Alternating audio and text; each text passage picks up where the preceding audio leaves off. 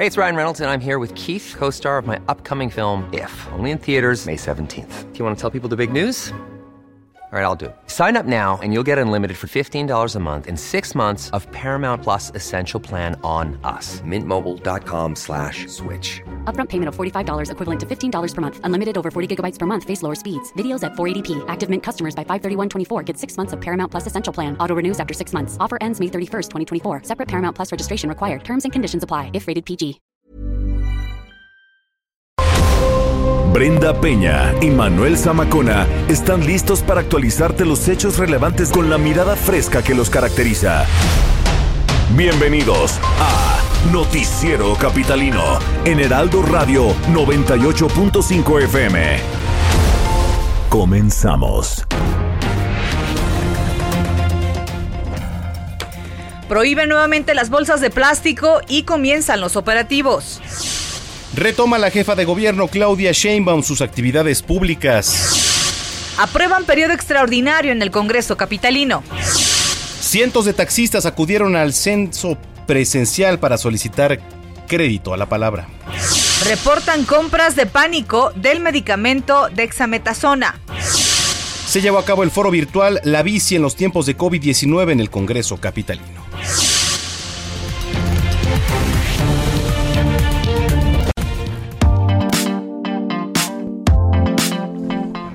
9 de la noche con un minuto. Gracias por acompañarnos en el Noticiero Capitalino, el Heraldo Radio 98.5. Este jueves, viernes chiquito, dirían los godines. Ya Ahí vamos con los Ya no lo había dicho, ya no lo había no, dicho. está bien. Ahí vamos. Eh, Que muchos ya regresaron a doceava, actividad. Doceava semana de confinamiento para muchos. ¿no? Sí. Pues gracias por acompañarnos, Manuel Zamacona, ¿cómo estás? Gracias, eh, Brenda Peña. Pues qué gusto que nos estén acompañando aquí a través de la señal del 98.5 de FM, el Heraldo Radio, por si a ustedes les preguntan en la esquina, porque generalmente así se hacen las encuestas, en las es. esquinas. ¿Qué estación de radio viene escuchando? El Heraldo Radio. ¿Qué edad tiene? Y bueno, pues ya su edad, ¿no? En la esquina, como ahorita nos encontramos al buen Cayo ahí en la esquina. a Cayo de Hacha, Recargado. Echándose unas galletitas, recargado. ¿A cuánto la hora? ¿No? Cayo de Hacha. Ay, no, es Cayo de Hacha. Ah, no es Cayo de Hacha, perdón, perdón. Sí, sí, Un efectivamente. peso. Ah, no es Cayo de Ven, Hacha. Cayo de Hacha. Por eso. Relajados, relajados, relajados. Ya, perdón, perdón, Andrés. Sí, efectivamente. Sí, señor presidente. Bueno, pues este, tenemos mucha información, efectivamente, ya Mucha. va retomando la jefa de gobierno las actividades. Oye, ¿qué tema con la mexametasona?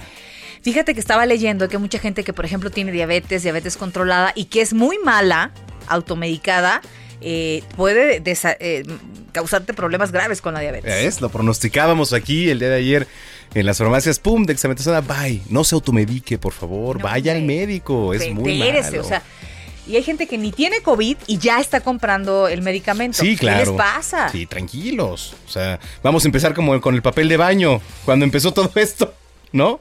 Pero o sea, peor, caray. Y peor todavía. En fin, pues tenemos mucha información aquí en el Noticiero Capitalino, arroba Heraldo de México Arroba Brenguión bajo Penabello. y arroba Zamacona al aire. 9 con 3, comenzamos.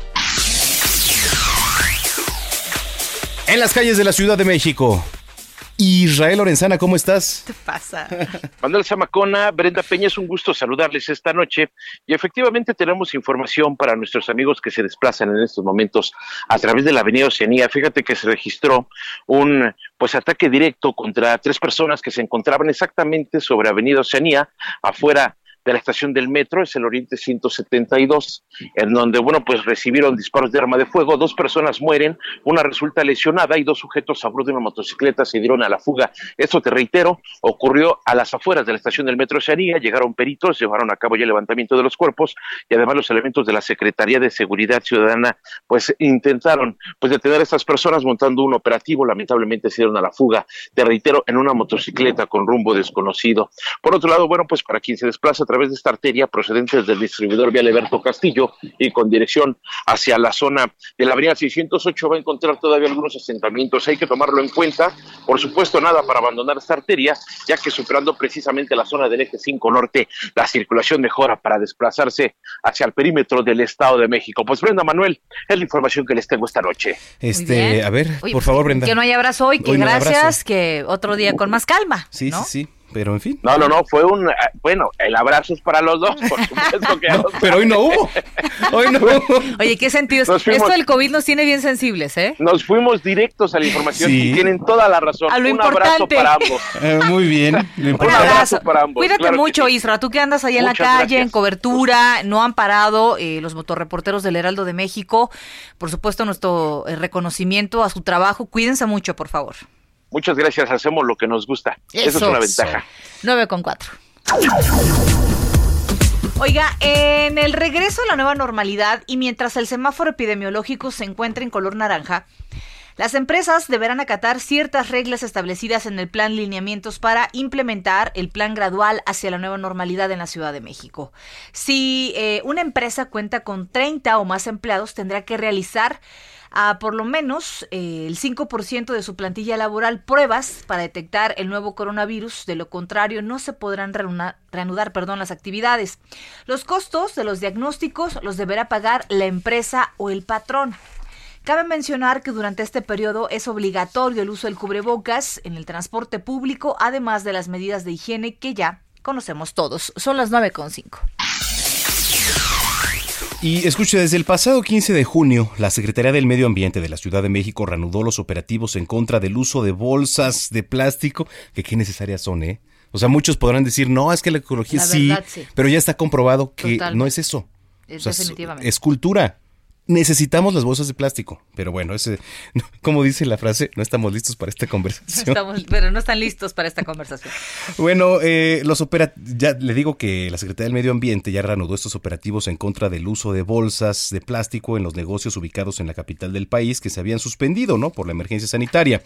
Hasta el momento se han hecho apercibimientos en establecimientos vigilados en los centros comerciales, como por ejemplo Parque Delta, también hay en Perisur. Y los nuevos lineamientos de reglamento de la ley de residuos sólidos está estableciendo que no se podrán entregar verduras, frutas, hierbas, cereales en bolsas de plástico. A ver, imagínate. ¿No? Llegas a un supermercado, ¿cómo le vas a hacer? Llevas un kilo de manzana, un kilo de limones, un kilo de fresa, uva, yo qué pues sé. Con tu bolsita esta de tela. Sí, digo, entiendo, ¿no? Que, hay otros métodos, pero... Ya nos habíamos acostumbrado. Híjole. Aunque, bueno, sí se permite la comercialización u obsequio de bolsas de tela o de yute, de rafia, entre otros materiales que no sean desechables. ¿Qué opina eh, sobre la extinción de bolsas de plástico? Escríbanos, por favor, participe con nosotros aquí en el Noticiero Capitalino 9.7. Oiga, y desde el pasado 15 de junio, la Secretaría del Medio Ambiente en la Ciudad de México reanudó los operativos. Ah, ya decíamos, ya.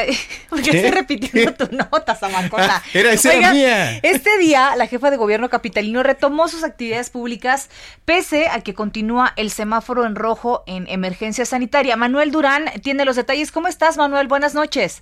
Hola, buenas noches, Brenda, Manuel. Este, pues en efecto, la jefa de gobierno hoy reanudó sus actividades públicas con la inauguración de un puente vial. Eh, de hecho, ella ya comenta que va a estar saliendo a inaugurar obras de manera eh, cotidiana, aún estando en semáforo rojo y con ciertas medidas eh, sanitarias. La inauguración de este puente de 550 metros es este costó 170 millones de pesos y con esto la jefa de gobierno retomó sus actividades este jueves junto con el secretario de Obras Jesús Esteba la adecuación vial va a conectar eh, el, río Churubusco hacia el eje 6 para ir a la México-Puebla y también a la central de Abasto. El acto se realizó con más o menos unas 50 personas, sin vecinos, solo los responsables de la obra, el personal logístico de la jefatura de gobierno y representantes de los medios de comunicación. Y antes de entrar a la zona confinada para el protocolo o el acto oficial, se entregaron cubrebocas, lentes de protección, y gel antibacterial.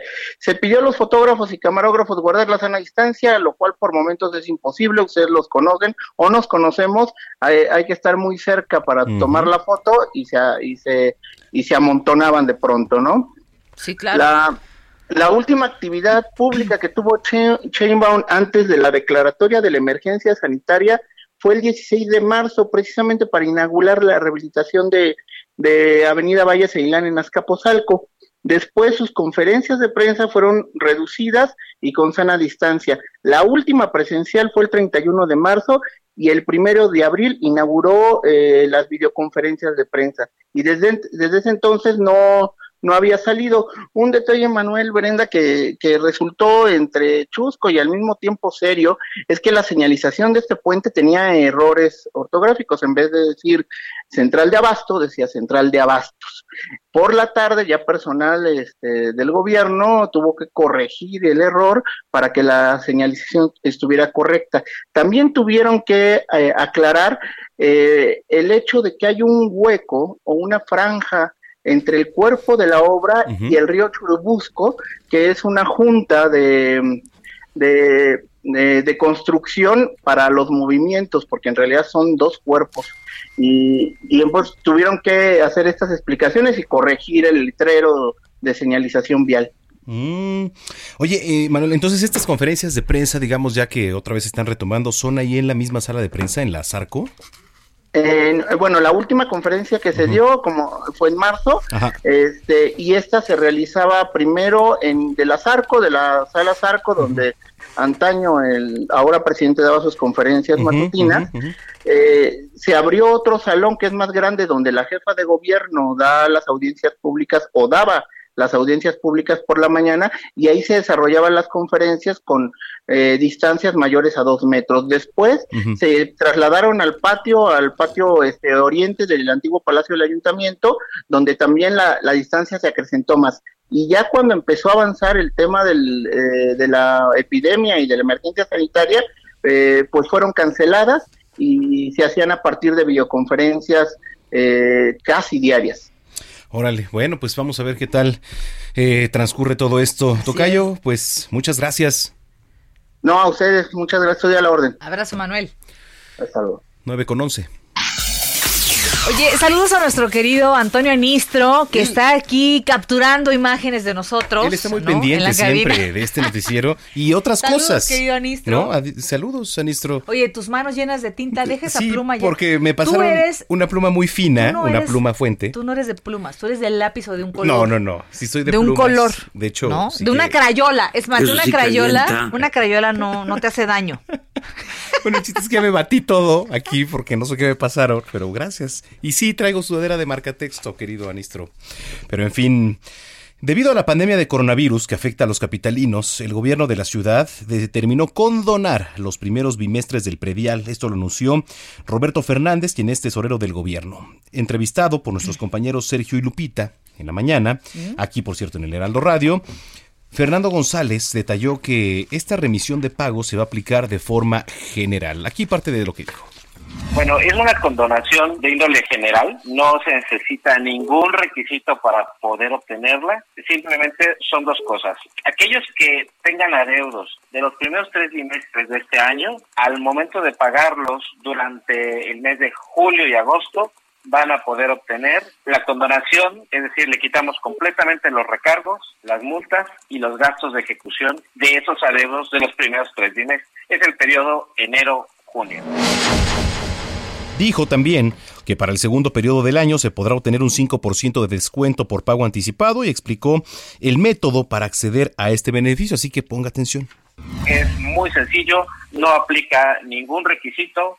Pueden entrar a la página, descargar su línea de captura y pagarlo, pagar en la propia página, descargar una aplicación que tenemos para teléfonos móviles, se llama Tesorería CDMX, o esperar a que llegue su boleta de predial y ahí ya se van a ver reflejado la posibilidad de estos beneficios. Bueno, y finalizó reiterando que la condonación parcial del pago del predial es del 100% de recargos, multas y gastos de ejecución generados por este impuesto durante el periodo de enero a junio. 9 con 13. La Comisión Permanente del Congreso de la Ciudad de México aprobó la realización de una sesión extraordinaria este viernes. Los detalles los tiene nuestro compañero Jorge Almaquio. ¿Cómo estás? Buenas noches. ¿Qué tal, Brenda? ¿Cómo te va? Buenas noches, Manuel, amigos. Se impuso la mayoría de Morena en la Comisión Permanente del Congreso de la Ciudad de México y con 11 votos a favor y una abstención se aprobó el periodo extraordinario virtual de sesiones para este viernes 19 de junio. Con la convocatoria para los 66 diputados locales, pues se busca aprobar modificaciones a la ley de austeridad, transparencia en remuneraciones, prestaciones y ejercicios de recursos y la ley de reconstrucción integral de la Ciudad de México, propuestas hechas por la jefa de gobierno Claudia Sheinbaum. aunque hubo señalamientos de que la sesión presencial era ilegal por parte de los diputados del PRD, Jorge Gaviño, y del PAN, Gabriela Salido, la presidenta de la mesa directiva, Isabela Rosales, señaló que la convocatoria que emitió está basada en los ordenamientos legales correspondientes. El diputado Ricardo Ruiz fue más claro en este asunto, Brenda Manuel Amigos, en sus aseveraciones y señaló que los diputados del PAN y del PRD han estado bloqueando la posibilidad de que de, de que se realice un periodo extraordinario. Expuso que de manera democrática y amplia Morena accedió a una serie de fórmulas para que llevaran a cabo las sesiones virtuales donde se les dio un peso mayor a la oposición, a la que tienen realmente, pero acotó que ya es tiempo que estos, el PRD, el PAN y el PRI, pues asuman, asuman que son minoría. Escuchemos.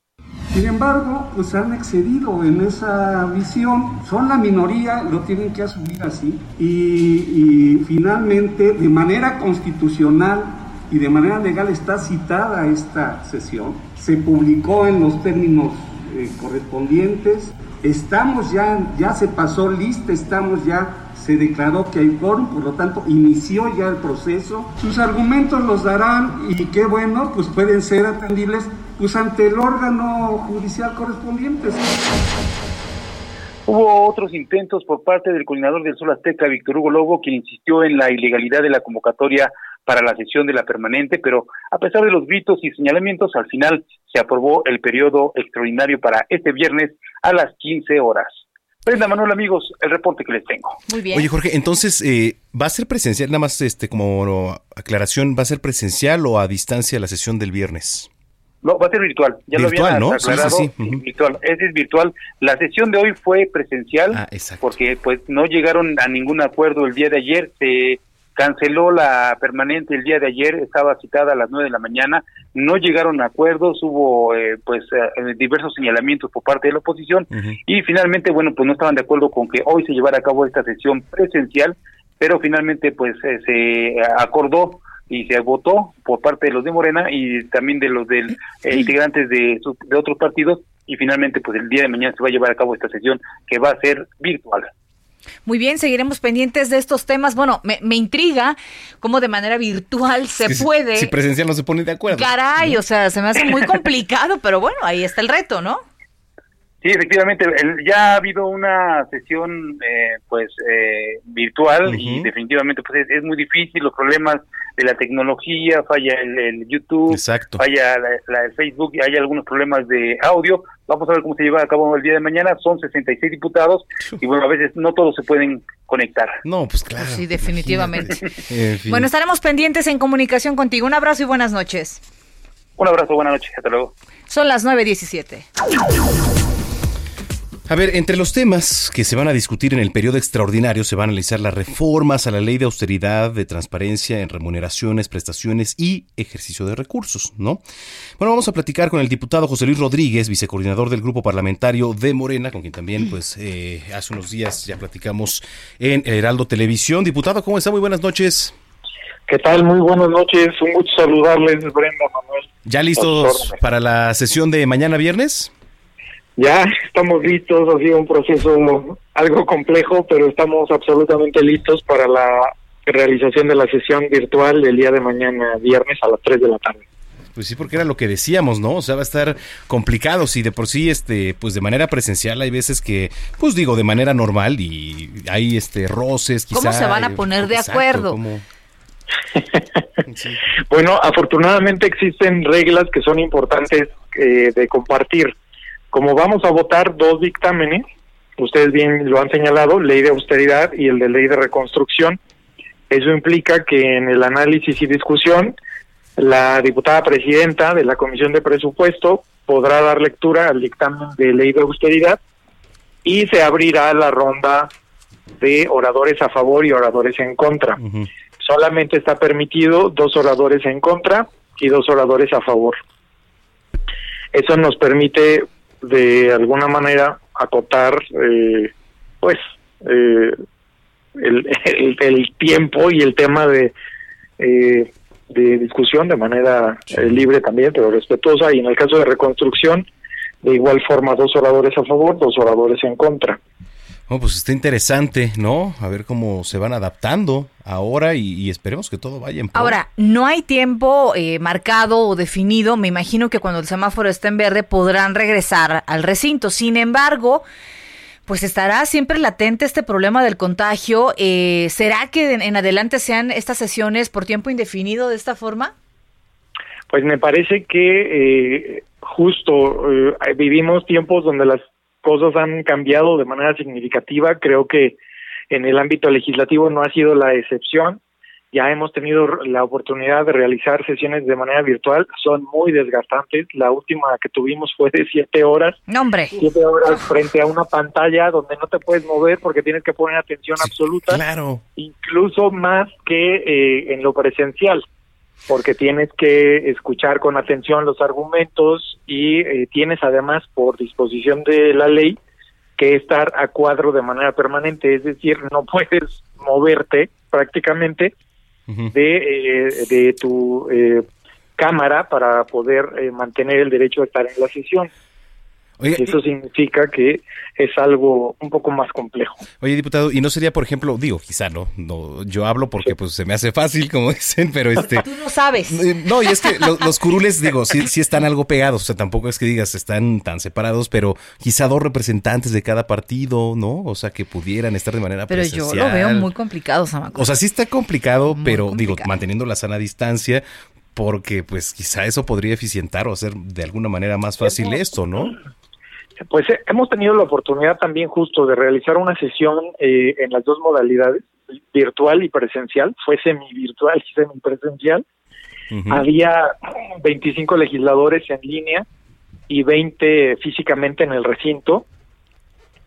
Y era mucho más complejo porque tenías que dar la palabra eh, a, los que estaban físicamente, que no estaban en cámara, y los que estaban conectados, entonces era un poco más complejo eh, pero bueno, creo que nos vamos adaptando paso a paso para el uso de las nuevas tecnologías. Hoy tuvimos una sesión presencial, pero solamente eh, la Diputación Permanente, que se integra con 19 legisladoras y legisladores, lo cual, bueno, pues ahí por supuesto que es factible mantener eh, sana distancia y un separamiento de curules, de por lo menos había hoy estábamos separados uno cada cuatro curules. Sí, exacto. No había conflicto, ¿no?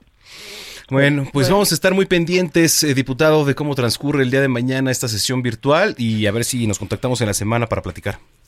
Sí, con todo gusto. Pues nada más reiterar que fue una sesión convocada de manera constitucional, de manera legal, en una comisión de la Diputación Permanente Presencial. Y mañana pues tendremos la oportunidad de discutir estos dos temas importantes de la ciudad. Estaremos pendientes de eso, diputado. Muchas gracias, hasta luego. Muy buenas noches. Buenas noches, José Luis Rodríguez, vicecoordinador del Grupo Parlamentario de Morena en el Congreso Local 922. Esta mañana arrancó el censo oficial para que los taxistas accedan a los créditos, sí, apenas, a la palabra eh, prometidos por el gobierno capitalino. Nuestro compañero Israel Lorenzana tiene los detalles. Cientos de taxistas de la Ciudad de México llevaron a cabo largas filas para realizar el censo presencial oficial para solicitar el crédito a la palabra ofrecido por el gobierno federal como una ayuda por las afectaciones derivadas de la contingencia de salud por el COVID-19. Platicamos con algunos taxistas, vamos a escuchar qué opinan de este apoyo. Pues es una buena forma de apoyar a, pues a nosotros como servidores públicos, al igual que a gente que va al día a día, comerciantes, todo eso. Está perfecto. ¿Era necesario, les costó trabajo llegar a él? La verdad sí, estamos desesperados. Los operadores de unidades de transporte público se mantienen en espera para mostrar sus documentos y realizar el trámite que les podrá dar la oportunidad de acceder a un préstamo de 25 mil pesos. En el lugar, Jesús Javier Vázquez Juárez, integrante del movimiento Taxistas Unidos, habló para los micrófonos del Heraldo Radio. Un préstamo que de otra forma también nos ayude a salir de esos tres meses que comúnmente hemos tenido. El centro de registro se encuentra ubicado en la puerta 14 del Autódromo Hermano Rodríguez, en la colonia Ignacio Zaragoza, donde estarán los servidores de la Nación este jueves y viernes de 9 de la mañana a 6 de la tarde. El inicio del trámite también se puede realizar vía telefónica al número 800-639-4264. Han venido varias personas, la organización me ha parecido bastante correcta y ya nada más hay que esperar que el licenciado Andrés Manuel, presidente de México, pues también este, nos apoye con su palabra, dando estos créditos a la palabra. Los requisitos necesarios para acreditarse como taxista es traer la licencia, el tarjetón, el título de concesión y la unidad. Los solicitantes al apoyo económico deberán complementar los cuatro pasos, que es el registro, ya sea telefónico o presencial, contestar una encuesta, registrar sus documentos solicitados y darle seguimiento en la página del gobierno federal. Para El Heraldo Radio, Israel Lorenzana.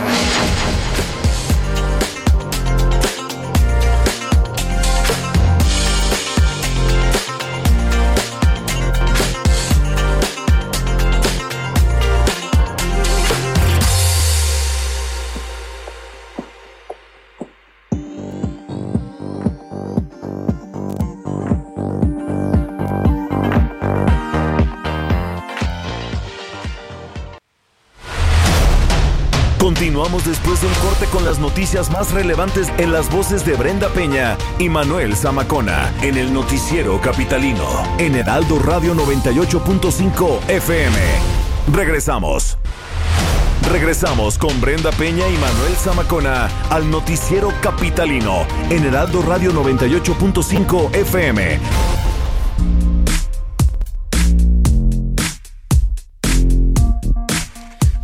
Son las 9 de la noche con 30 minutos, tiempo del centro de la República Mexicana. Estamos de vuelta aquí en el Noticiero Capitalino. Usted sintoniza el 98.5 en su frecuencia, en donde nos escuche, en el auto, en su casa, en el celular, en la aplicación, o también nos puede descargar en Spotify y en iTunes. Así es. Si usted no tuvo posibilidad de escuchar, por ejemplo, la primera media hora, lo puede hacer a través de estas plataformas. En redes sociales nos escriben Brenda Peña, dice por aquí. Vamos a ver. ¡Ay! Nos escribió el buen Alex Caffi. Querido Alex Caffi, te mandamos un abrazote. Dice Samacona, opino que el uso de las bolsas de plástico no debe renacer. Es bastante, se, es este, bastante se convierten los cubrebocas, guantes y demás artículos de los que hemos echado mano en esta pandemia para además volver a utilizar plástico y unicel. Si es un tema, es lo que es lo que estábamos platicando, ¿no? Si han sido útiles en cuanto, por ejemplo, al tema de las basuras, porque ahora a la gente le cuesta más trabajo, ¿no? Se han generado muchos residuos. En el reciclaje. Platicábamos también con expertos. Pero ahora de- son de peligrosos, o sea, los guantes, los cubrebocas, pues no son basura que pueda, tiene que tener un recipiente especial. Sí, claro. Y tiene que tener una, un tratado especial también ese residuo, ¿no? Sí, por supuesto. Pues un abrazote, mi estimado Alex Caffi, que además lo pueden leer, por supuesto, en el Heraldo de México en la versión impresa y también verlo eh, los lunes en Aquí Contigo. Quiero comenzar mi día. Ay, aquí claro. contigo. Quiero comenzar mi día aquí contigo. Oye, qué bárbaro. Qué mal nos ha hecho esa canción, ¿eh? Sí, sí, Nos sí. ha- O sea, me baño y estoy y pensando en esa canción. En, sí. ay, ¿en Alex? Estoy pensando en la canción. ¿Qué va a decir? Fue ella, ¿eh? Oye, Juan Salvador, la capital prácticamente retomó su ritmo normal. Más tráfico, más gente, más contagios. Híjole, pues ojalá más contagios, no. Pues no, ojalá que no.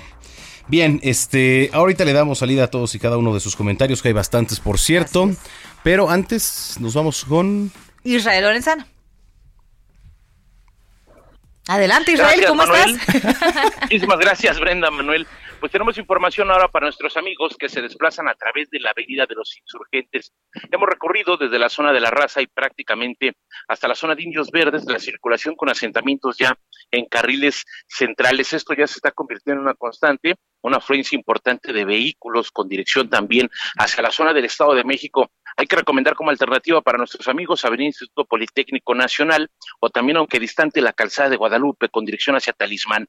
El sentido opuesto, desde la México Pachuca, el río de los Remedios y con dirección hacia Indios Verdes, en términos generales, la circulación es aceptable. Algunos vehículos de transporte público se incorporan al paradero de Indios Verdes, pero no hay que perder la calma, ya que superando este punto, la circulación mejora con dirección hacia la zona de la raza. Brenda Manuel, la información que les tengo. Gracias, querido Israel Lorenzana. Un abrazo para ti. Muy buenas noches.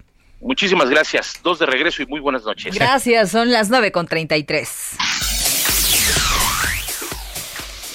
Este, sí, a ver, eh, ya estaba por confirmarse, ahorita que trasciende información de último minuto, eh, la renuncia de Mara Robles Así a la. Comisión Nacional de Víctimas. Comisión, Comisión Ejecutiva, Ejecutiva. de Atención a Víctimas. Ese es Con el esto sumarían tres renuncias eh, el día de hoy. Eh, Pues un, un panorama nada alentador. Eh, eh, renuncia justamente el titular en, en CONAPRED, eh, que, has- que se ha abierto un debate tremendo. Todavía hoy Andrés Manuel López Obrador en la mañana decía, bueno, a ver, que me diga el pueblo si verdaderamente saben qué es el CONAPRED. Híjole, me parece súper delicado. Sí, sobre todo que un hombre de la talla Andrés Manuel ponga en duda ese tipo de, de o ponga en juicio, ¿no? Ese tipo de, de comentarios en, en la mañana. Asa Cristina Laurel, subsecretaria de Integración de la Secretaría de Salud, sería la segunda y la tercera, pues ya seguramente por confirmar. Por confirmar Mónica Macice, Macice, titular de la CONAPRED, ¿no? Y Mara Robles. Entonces, serían tres, imagínense las que suman. Gracias, Pepe. Gracias eh, por la información. Bueno, nada alentador el panorama. Eh, no es eh, es, me, parece un problema eh, que hay que atacar, que, que, que, es importante, que ojalá el presidente tenga el temple, la calma que ha tenido para resolver otros conflictos y que lo ha hecho de manera muy inteligente. Eh, eh, estamos hablando del CONAPRED, que es una institución, un organismo que ha sido muy importante en nuestro país. En, México vivimos eh, discriminación. los, grupos indígenas que Andrés Manuel defiende y que mucho tiempo fue vocero de estos grupos indígenas han sufrido durante siglos en este país discriminación. ojalá de verdad, ojalá de verdad eso se pueda solucionar de la mejor manera. Sí, sobre todo, es que este este, porque ahora lo quiere ligar a derechos humanos, quiere integrar a derechos humanos esta tarea. Me parece que hay eh, gente especializada justamente en CONAPRED para dedicarse al combate, ¿no? Pero es el momento. No, no es el momento. O sea, es prioridad esto. Esto fue a raíz de un señalamiento que se le hizo al presidente y entonces se fue como hilo de media dándole prioridad a esto y no a los 700 muertos que hubo ayer en 24 horas. Pues qué tristeza, la verdad es que qué tristeza y discúlpenos si nos desviamos del tema, si a lo mejor no compagina con nuestros ideales, sin embargo, pues es necesario a veces expresar, ¿no? Salirnos un poquito de, lo capitalino, porque son temas que están ahí en la agenda del día a día y que además son noticias de último minuto, ¿eh? Aquí se está informando en el noticiero capitalino 936. La Universidad Nacional Autónoma de México dio a conocer los lineamientos para regresar a sus actividades universitarias cuando la contingencia sanitaria lo permita. Las autoridades de salud federales y locales lo autoricen y cuando el comité de expertos considere que es posible regresar. Los eh, principios rectores van a ser uno, privilegiar la salud y la vida, solidaridad y no discriminación, economía moral y eficiencia productiva, responsabilidad compartida. Además, se van a continuar con los protocolos que ya conocemos como el estornudo de etiqueta y la sana distancia.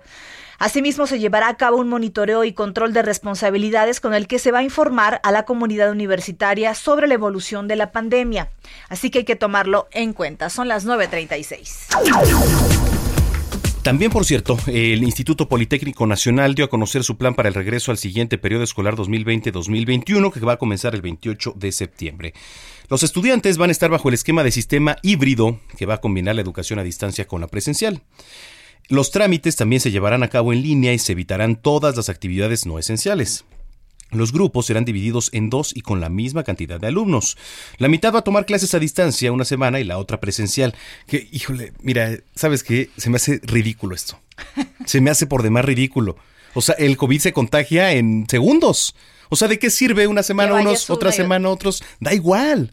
Perdón, gente del Politécnico, no se enojen, pero es. la realidad. Esto es ridículo lo que están anunciando. es grave lo que estamos viviendo. No, perdón si se enojan, gente del Poli, pero es la verdad. El Politécnico destacó que profesores y alumnos serán capacitados para que puedan laborar en plataformas digitales. O sea, ay, ay, ay. En fin, pues así las cosas. 938. Bueno, por su parte, en su página de internet, la Universidad eh, Autónoma Metropolitana, la UAM, informó que una vez que existan condiciones adecuadas, se van a determinar las nuevas fechas de aplicación del examen de ingreso a licenciatura. La casa abierta al tiempo eh, solicitó a sus aspirantes a estar atentos a los avisos que se den en la página www.admisionuam.mx y señaló que si bien son válidos los comprobantes de registro actuales, en eh, su momento podrán actualizarse con las nuevas fechas, así que puede consultar usted si tiene duda la página de ingreso. Son las 9.38. Haz del bienestar una constante en tu vida. Escuchas. Bienestar H, con una voz autorizada para hablar de todos los temas. Mariano Riva Palacio, en el Noticiero Capitalino. Heraldo Radio 98.5. En la línea telefónica, Mariano Riva Palacio. ¿Cómo estás, querido Mariano? Ya andamos por aquí, Brenda, Manuel, ¿cómo están? Muy buenas noches. Pues fíjense que se celebró el Día Mundial de Lucha contra la Desertificación y la Sequía y los especialistas hacen un llamado a los gobiernos para frenar la deforestación y la sustracción de la cobertura vegetal original, esto para empezar a hacer otro tipo de actividades, en especial la urbanización de esas zonas. Bueno, pues de acuerdo con un estudio realizado por el Instituto de Ecología de la UNAM, escuchen lo siguiente, Brenda Manuel, amigos de, del noticiero capitalino. Las alcaldías Tláhuac y Xochimilco podrían aumentar su temperatura por la urbanización descontrolada para el año 2060, junto con municipios conurbados del Estado de México como Texcoco, Zumpango, Cuautitlán, Chalco y Atenco. Y es que los suelos mantienen la biodiversidad de flora y fauna y pueden mitigar brotes epidémicos. Esto lo asegura la investigadora Silke Kram Heydrich. Ella es investigadora del Instituto de Geografía también de la UNAM. Si se destruyen los suelos, Brenda y Manuel dicen los investigadores, también se destruye la biodiversidad y los efectos son catastróficos porque se ha encontrado una relación entre la biodiversidad en las urbes y la salud humana. Y si una persona está sana, dicen, resistirá y tendrá mayor resiliencia ante las enfermedades. Esto lo señaló la también secretaria ejecutiva de la Reserva Ecológica del Pedregal de San Ángel, aquí en la capital del país. Ahora les comparto rápido estas cifras, muchachos.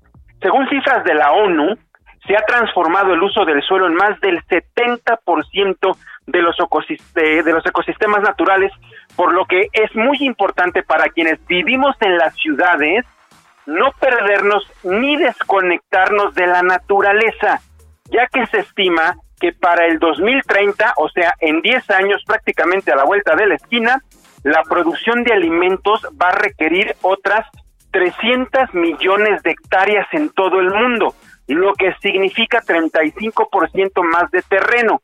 De ahí la importancia de detener la deforestación. Por eso alerta la ONU, organismos internacionales e investigadores nacionales, Brenda y Manuel, que es importante evitar la, deforestación, sobre todo cuando se tiene planeado una eh, descontrolada urbanización. Y aquí es lo más interesante, por eso lo quería ya para terminar con ustedes, finalizar con esta reflexión. Dicen ellos que deforestación está ligada directamente con la salud de los que vivimos en la Ciudad de México. Obviamente, si tenemos más árboles, más plantas, tenemos mayor resiliencia a enfrentar los problemas. Pues así las cosas, querido Manuel y Brenda, por eso quería comentarlo con ustedes esta noche aquí en el Noticiero Capitalino. Es un tema importante. El año pasado fue un tema eh, pues crítico en cuestión de incendios, por ejemplo, y en Estados Unidos. hay que recordar que desde enero el año pasado iniciaron en ciertas zonas allá en California, Mariano, y fue un golpe ambiental tremendo en el mundo, ¿eh? Durísimo. Ahora, afortunadamente hasta el momento, si se han dado a cuenta, no hemos presentado en las últimas semanas, con todo y contingencia y el calor que se ha presentado, por ejemplo, aquí en el Valle de México, afortunadamente no se han presentado estos incendios tan característicos. Ustedes lo han reportado, también su servidor, por ejemplo, en Xochimilco, Tláhuac, que se daban con en otros años. Este año no ha sucedido.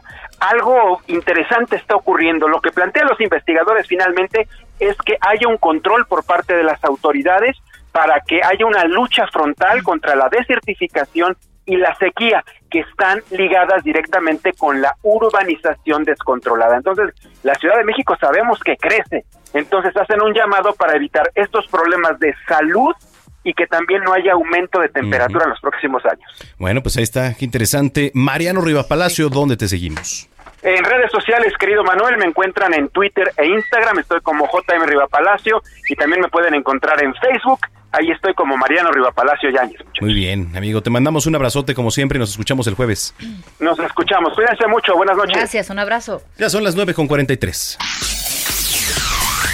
En el Congreso Capitalino se llevó a cabo el foro virtual La Bici en los tiempos de COVID, con la finalidad de fomentar el uso de este medio de transporte. Y para platicar de este tema agradecemos que tome la llamada al noticiero capitalino Janet Guerrero. Ella es vicecoordinadora del PT en el Congreso de la Ciudad de México e integrante de la Comisión de Movilidad Sustentable. ¿Cómo te encuentras, Janet? Muy buenas noches. Diputada, ¿cómo está? Muy buenas noches. Bueno, en unos minutitos más nos vamos a conectar. Es un interesante tema, la bici en los tiempos de COVID. Ya justamente platicábamos con la Yus, acerca de estas ciclovías que se han implementado de un tiempo a la fecha y de la eficiencia que pueden tener. Ahora eh, que se ha eh, tomado mm, pues precauciones también en la parte de la contaminación ambiental, la bicicleta siempre ha sido un apoyo. Janet Guerrero, ahora sí te tenemos en la línea. ¿Cómo está, diputada? Buenas noches. Muy bien, Brenda. Buenas noches y muchas gracias por la invitación. Un saludo a Manuel y a toda tu audiencia. Gracias por conversar con nosotros en Noticiero Capitalino. Cuéntenos, por favor, la bici en los tiempos de COVID. Eh, ¿Qué finalidad tiene esto? Claro, mira, pues eh, eh, nosotros realizamos un foro con la intención de conjuntar diversas voces expertas que nos permitan tener un panorama más amplio para seguir fomentando el uso de la bicicleta como una alternativa de movilidad no motorizada en la Ciudad de México, sobre todo pues por la, situación en la que estamos eh, inmersos todos los capitalinos. Eh, y yo creo que es muy importante tener la claridad de la utilidad que tiene la bicicleta. Sí, por supuesto.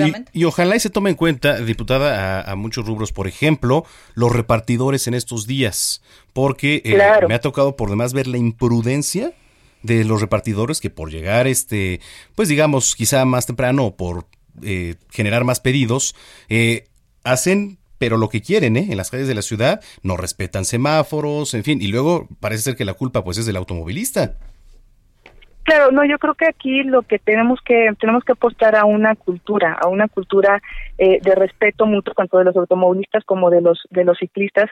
Sabemos que ha habido infinidad de accidentes donde también automovilistas lamentablemente no respetan los espacios que son exclusivos para uso de, de, los ciclistas y eso también tiene que ver, por supuesto, que las personas que, que, usamos bicicleta eh, también tenemos que educarnos y también tenemos que respetar al automovilista, ¿no? Como tú dices, bueno no, o sea, también tenemos reglas, también hay reglas, no pasarse los semáforos, ¿no? Hay ciertas reglas incluso de vestimenta y demás para que también sea respetado, sea visible el ciclista y pues en la medida en que nos respetemos mutuamente creo que podemos convivir eh, de manera armoniosa. ¿Será necesario, eh, diputada, hacer foros con eh, justamente grupos de ciclistas, con la gente? ¿De qué manera podemos crear un poco más de cultura, de conciencia? Porque estamos muy lejos de países europeos que se basan mucho en este tipo de movilidad, ¿eh? Claro, sí, yo creo que sí, haciendo foros, eh, por ejemplo, el que nosotros hicimos el día de hoy, eh, creo que tuvo muy buena respuesta, había ciudadanos muy interesados en el tema, planteando diversas inquietudes e incluso por parte del gobierno que asistió el subsecretario de, Movilidad, Rodrigo Díaz, explicó con mucha claridad todo lo que ha venido haciendo el gobierno precisamente para eh, em, pues que estén informados del uso de, de, las de las ciclovías, por ejemplo la ciclovía emergente, eh, y también resulta que hay cursos gratuitos en línea para el uso de la bicicleta y eso evidentemente le interesa mucho a la gente. Creo que también debemos reconocer eh, que hace falta tal vez que permee esa información a la mayor parte de la población, que la tenga presente porque uno de los puntos que se tocó en ese foro precisamente es el tema de la inseguridad que uno siente al salir a la calle en bicicleta por temor a tener un accidente e incluso perder la vida. Entonces, eh, eh, sin embargo, creo que la autoridad eh, está haciendo un buen trabajo en este sentido. sin embargo, pues sí, efectivamente hace falta todavía avanzar en ese tema de la cultura, pero no tiene nada, no, no, solamente tiene que ver con los esfuerzos que haga la autoridad, la sociedad también tenemos que colaborar. Muy bien. Oiga, ¿ya está lista para la sesión de mañana, sesión virtual? Sí, sí, sí, ya más que lista. Híjole, a ver de cuántas horas va esa sesión. Sí, no, bueno, yo creo que sí se espera una, una discusión bastante prolongada, pero pues de, eso se trata la democracia y de un parlamento abierto.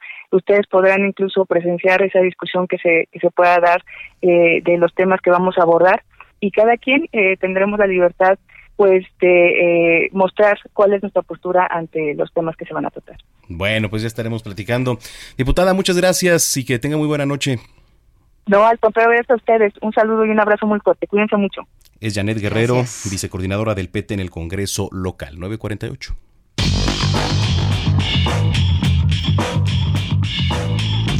Ya está aquí, ya llegó el señor de los deportes. El sensei. Don Roberto.